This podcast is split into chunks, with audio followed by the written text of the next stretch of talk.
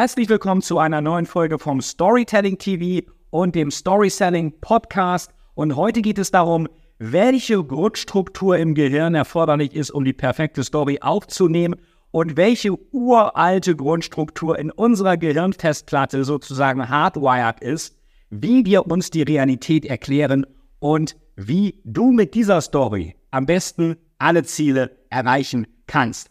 Ganz wichtig, abonniere diesen Kanal, abonniere den Podcast, hinterlass uns eine Bewertung und los geht's mit dem magischen Vierklang einer jeden guten Story, dem Story Code. Viel Spaß beim Anhören. Entweder du erzählst eine gute Story über dich oder andere erzählen eine schlechte Story über dich.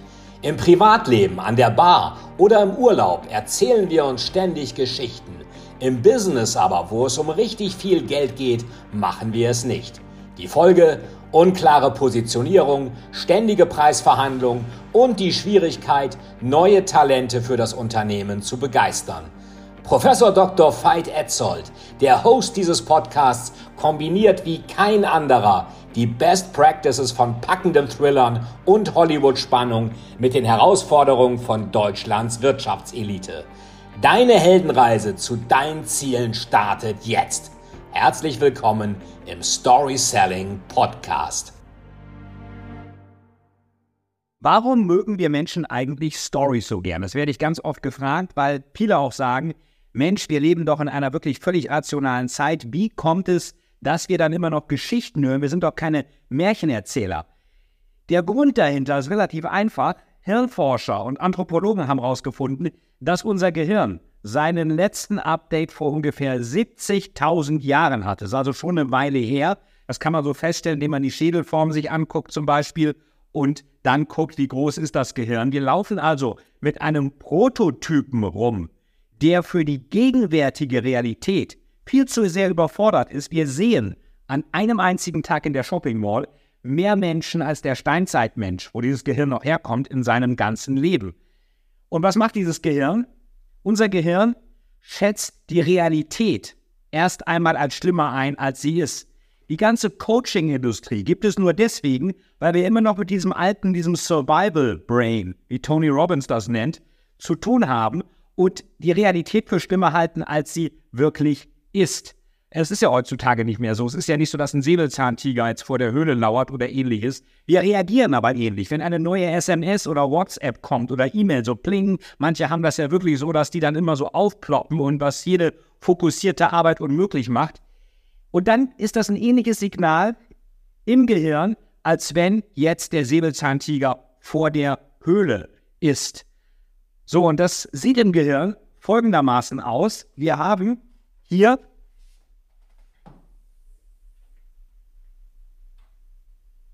Das ist mal unser Gehirn. Und da haben wir hier den sogenannten, nennen es mal NC, Neokortex. Der ist relativ neu. Der ist nur 10.000 Jahre alt. Und der, der kann auch mit Zahlen, Daten und Fakten umgehen. Das ist so ein bisschen der CEO des Gehirns. Wie ist das bei jedem CEO, Chief Executive Officer oder Vorstand? Der hat normalerweise einen Executive Assistant oder eine Chefsekretärin oder was auch immer. Und das gibt es im Gehirn auch. Das ist die sogenannte Amygdala, auch genannt Mandelkern oder Angstzentrum. Die hat drei Basisemotionen: Fight, Fright oder Flight. Also kämpfen, flüchten, sich totstellen. Wenn wir langweilige Sachen hören, dann können wir uns eigentlich nur totstellen und eben nicht mehr zuhören. Wir schalten ab und beschäftigen uns mit anderen Sachen, mit Facebook, Instagram, E-Mails. Oder wir tagträumen so ein bisschen, oh Gott, ich muss das und das noch machen, noch die Schwiegereltern vom Bahnhof abholen, dann das Kind aus der Kita holen und so weiter. Also wir erschaffen uns dann unseren eigenen Schurken. Der Held sind wir und die Schurken sind vielleicht die Schwiegereltern. Das heißt, das ist die Amygdala, die Chefsekretärin. Die ist dummerweise älter, die ist 70.000 Jahre alt. Und die wird auch noch unterstützt vom Thalamus, der so ein bisschen den Neokortex motiviert, wo sollen wir handlungsaktiv werden oder wo nicht. Und dieser Thalamus, der ist ebenfalls im limbischen System, der ist eine Art Türsteher. Und der ist ebenfalls 70.000 Jahre alt. So, und wozu führt uns das dann? Das führt uns dazu, dass wir oft versuchen, diese 70.000 Jahre alte Amygdala und diesen 70.000 Jahre alten Thalamus-Türsteher mit einer Erfindung namens PowerPoint zu überholen, die 30 Jahre alt ist. Da kann man sich schon denken, dass das nicht so richtig funktioniert. Das heißt, wenn eine Botschaft kommt, die keine Story enthält, dann passiert es sehr häufig, dass das Thalamus und Amygdala untereinander aus, mit sich ausmachen und die Nachricht gar nicht hier zum Neokortex kommt. Das ist der Grund, warum ganz oft faktenschwangere Informationen nicht ankommen, weil ihnen das Story-Element fehlt. Und warum sind Stories so wichtig? Weil unsere steinzeitlichen Vorfahren sich vor 70.000 Jahren, als dieses ganze ähm, Gehirn entwickelt wurde, ihre Best Practices des Überlebens in einer feindlichen Welt in Form von Stories erzählt haben. Wie ich dem Säbelzahntiger ausweiche, wie ich das Mammut besiege, wie ich das Feuer in der Höhle nicht ausgehen lasse. Und all das hat dazu geführt, dass die menschliche Spezies überlebt hat. Das heißt, diejenigen, die auf Stories gehört haben, die haben überlebt, die anderen sind vom Säbelzahntiger gefressen worden. Deswegen auf Stories zu hören, das ist in unserem Gehirn und auch im Selbsterhaltungstrieb so hardwired eingebrannt. Auf Stories zu hören, hilft uns beim Überleben. So wie läuft das heute ab? Wir unterschätzen immer noch das Gute und überschätzen das Schlechte wegen des Alters unseres, äh, ja, Primal Brain, wie man das so sagt, Survival Mind. Das heißt, wir leben nach der Devise, besser ein Pessimist, der lebt, als ein Optimist, der tot ist. Wenn wir also viel zu viele Informationen bekommen, was bleibt uns dann nur noch übrig? Knallhart priorisieren. Und wie, kann, wie können wir am besten priorisieren? Es geht gut oder es geht schief. Hier ist die Ausgangssituation und dann können Dinge entweder gut gehen oder sie können schief gehen. So, das kennt ihr alle, Entscheidungsbaum, auch in der Business School sagt man so Decision Tree, draw a tree, get a B. Wenn du einen Baum malst, kriegst du ein B, also eine 2. Ist ein guter, guter Weg, um zu zeigen, ich kann analytisch denken. Macht unser Gehirn genauso und sagt sich dann, Dinge können entweder gut gehen, hier, oder Dinge können schief gehen. Hier. Jetzt haben wir ja gesagt, unser Gehirn kommt aus der Zeit, wo wir Menschen das schwächste aller Lebewesen waren. Das heißt, wir unterschätzen gute Dinge und überschätzen schlechte Dinge. Das hier unterschätzen wir, das hier überschätzen wir. So, und ihr kennt das wahrscheinlich. Die meisten Unternehmen, die meisten Menschen kommunizieren so. Vom Ausgangspunkt sofort zum Positiven. Wir sind die Größten, wir sind die Besten, wir gehen nach Indien, wir gehen nach China, wir fliegen zum Mond und übermorgen schlagen wir Gott K.O. Und das ist unglaubwürdig, weil jede gute Geschichte, Hollywood, Thriller, die Bibel, Sagen, was auch immer, macht einen Umweg über das Negative. Dann kommt der Wendepunkt zum Positiven. Und dann erst kommt das Happy End. Die Struktur nenne ich, und das ist die wichtigste Struktur des Storytellings, nenne ich Situation. Das ist hier. Und ein Desaster. Das ist hier. Wendepunkt zum obigen. Wie habe ich die Situation gedreht und dann Happy End.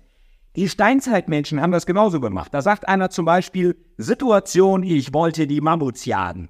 Desaster, plötzlich kam der Säbelzahntiger aus dem Unterholz. Wendepunkt. Es gelang mir aber, den Säbelzahntiger in die Mammutherde zu locken und Happy End.